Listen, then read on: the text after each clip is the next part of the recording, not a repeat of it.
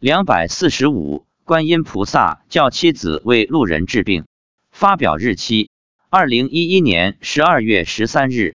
十二月十日星期六，我们早早的去登山持咒度众生。回家路上，妻子告诉我，刚才下山时有没有看到一个人脖子上有一个瘤？我说有啊，有一个五六十岁的男子，脖子颈椎的皮肤上长了一个瘤，将近乒乓球大小。妻子说，观世音菩萨教他怎样把那瘤治好。我问，怎么教的？他说，观世音菩萨教他两眉间，应该是俗称的第三只眼发光，用光把瘤里面的病菌杀死。